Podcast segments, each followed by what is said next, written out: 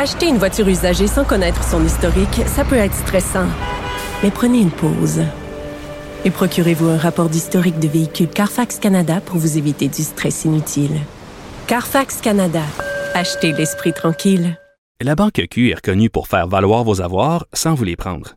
Mais quand vous pensez à votre premier compte bancaire, tu sais, dans le temps à l'école, vous faisiez vos dépôts avec vos scènes dans la petite enveloppe. Hmm, C'était bien beau. Mais avec le temps, ce vieux compte-là vous a coûté des milliers de dollars en frais, puis vous ne faites pas une scène d'intérêt.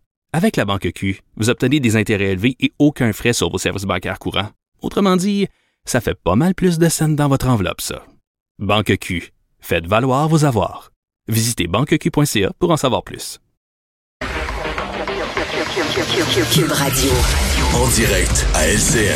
Toujours l'état de choc aux États-Unis après cette fuite de documents de la Cour suprême américaine. Euh, Geneviève, bon, euh, l'avant-projet d'une décision qui pourrait venir annuler le jugement Roe contre Wade qui protège l'avortement quand même depuis 50 ans. C'est clair que ça fait réagir. En même temps, Geneviève, on, l'avait quand même un, un, petit peu vu venir. là. Oui, salut Marie-Claude. Évidemment, une décision qui a été rendue en 73. On est en 2022, puis ça pourrait se confirmer d'ici juin. Hein. Ça va quand même très, très vite. D'emblée, j'ai envie de dire que les Américaines ce matin euh, doivent avoir eu l'impression d'avoir fait un voyage malencontreux dans le temps. Puis peut-être c'est vrai pour les gens qui n'ont pas suivi nécessairement ce qui se passe avec la question de l'avortement aux États-Unis.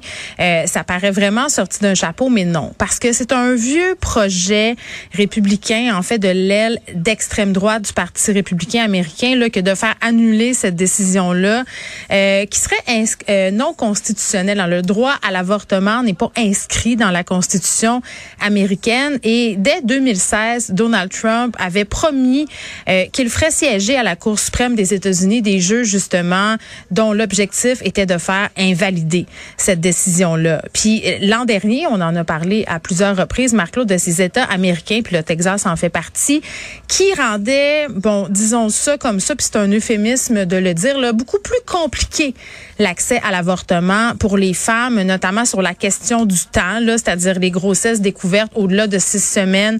On allait compliquer l'accès euh, de façon quand même assez euh, très, très, très, très, très claire. Là. Donc, euh, ces femmes-là n'avaient, euh, pour ainsi dire, que d'autres options que de se déplacer dans notre État euh, pour pouvoir avoir droit à, à obtenir un avortement.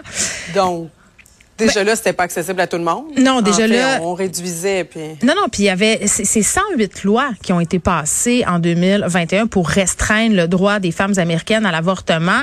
Et parmi les États qui sont les plus sévères, euh, on exclut euh, les cas d'inceste, Marie-Claude, les cas de viol, c'est-à-dire que même si tu as subi une agression, tu dois mener ta grossesse à terme au-delà de six semaines. Et je veux juste rappeler, le cycle des femmes en général, c'est quatre semaines. Euh, c'est bien rare qu'avant six semaines, euh, dans la plupart des cas, tu es, sur le bord de te rendre compte que tu es enceinte. Donc, c'est de dire que la majorité des grossesses sont découvertes euh, sur le tard. Donc, est-ce que ce sera le retour des faiseuses d'anges? Il y a bien des gens qui se posent la question. Les faiseuses d'anges, c'était des femmes qui pratiquaient des avortements illégaux. Euh, ça s'est vu évidemment aux États-Unis, ça s'est vu au Canada aussi avant que l'avortement euh, soit légalisé. Euh, puis avec les complications qu'on sait, là, est-ce que c'est le retour des femmes qui meurent, des complications de ces opérations-là qui sont souvent menées dans des conditions de salubrité un peu problématiques? Est-ce que, parce qu'il y a beaucoup d'experts qui se disent, Marc-Claude aussi, ben, les femmes qui sont dans un état de précarité, qui n'ont pas d'emploi, qui ont des enfants à maison, qui peuvent pas se déplacer, ça sera pas possible pour elles d'aller avorter dans d'autres États si jamais ce projet de loi-là, ou ailleurs, dans un autre pays carrément, parce que ça aussi, on a, on a vu ça du tourisme de l'avortement dans le passé. Donc, qu'est-ce qui va arriver aux, aux Américaines? J'ai l'impression qu'on vit dans un mauvais épisode, la servante écarlate tu sais, là, où on place des femmes dans un enclos pour les faire se reproduire, là, c'est un peu ça, là. Et le fait qu'on est en 2022 puis que ça se passe aussi chez nos voisins du Sud, mm. si près de chez nous, alors qu'il y a quand même 70% de la population qui, qui veulent conserver le droit à l'avortement, euh, c'est même inquiétant, moi, je trouve, pour, pour chez nous, ben, pour nous autres. Des moi, je vais dire sommaires, d'ailleurs, de, de, filles. Là. Je vais te dire une affaire. Euh, les députés du Parti conservateur canadien qui se sont fait demander aujourd'hui de rester discrets sur cette affaire-là Moi, je trouve que ça en dit long. Il faut jamais rien prendre pour acquis, hein, Marc-Claude. Même les droits qu'on pensait vraiment couler dans le béton, là. Écoute, 73 aux États-Unis. Euh, ici, ça fait quand même aussi un grand nombre d'années, là. Même si pas tant que ça, tu sais, qu'on a légalisé l'avortement et tout ça, c'est accepté hein, aussi socialement bien plus qu'avant. Puis en période de crise, on voit que ces acquis-là sont souvent les premiers à être remis en question, à tomber, le travail des femmes, le droit des femmes, le contrôle du corps des femmes. Donc cette question-là, moi j'aurais jamais pensé ça, voir ça de ma vie là, aux États-Unis, dans un pays où on, on, on le porte-étendard, c'est la liberté. On dit que c'est le pays de la liberté, c'est le pays de tous. Et là, qu'est-ce qu'on est en train de dire aux femmes américaines aujourd'hui? On est en train de leur dire, ben écoutez, vous avez des machines à fabriquer des bébés, vous ne pouvez pas choisir et vous ne pouvez pas choisir même si vous avez été victime d'agression. Moi, je trouve ça absolument épouvantable. Puis tu as raison de le dire, ça nous fait nous poser des questions sur ce qui pourrait se passer ici, même si on n'est vraiment pas du tout dans le même système de loi. Là, je voyais que tu parlais avec Nicole Gibault tantôt.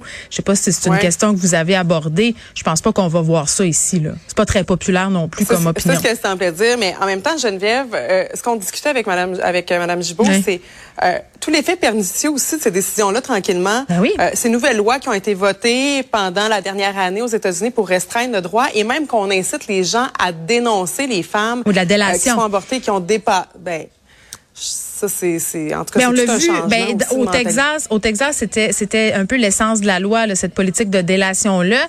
Puis c'est vrai, donne je- froid dans le dos, je trouve ça, intéressant ce que tu dis sur le fait que ça sème une graine dans nos têtes. C'est comme si tout à coup les gens qui sont un peu plus opposés à l'avortement se disent ben euh, ah ouais, fait que ma position elle est légitime, j'ai le droit de penser ça. Regarde aux États-Unis, ils sont en train de revoir tout ça. Donc c'est un c'est un véritable recul en arrière.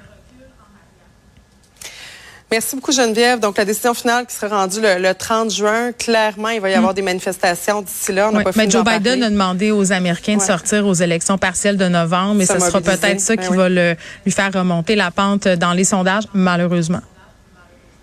Ouais, et ça fait réagir. Merci beaucoup, euh, Geneviève. Au revoir.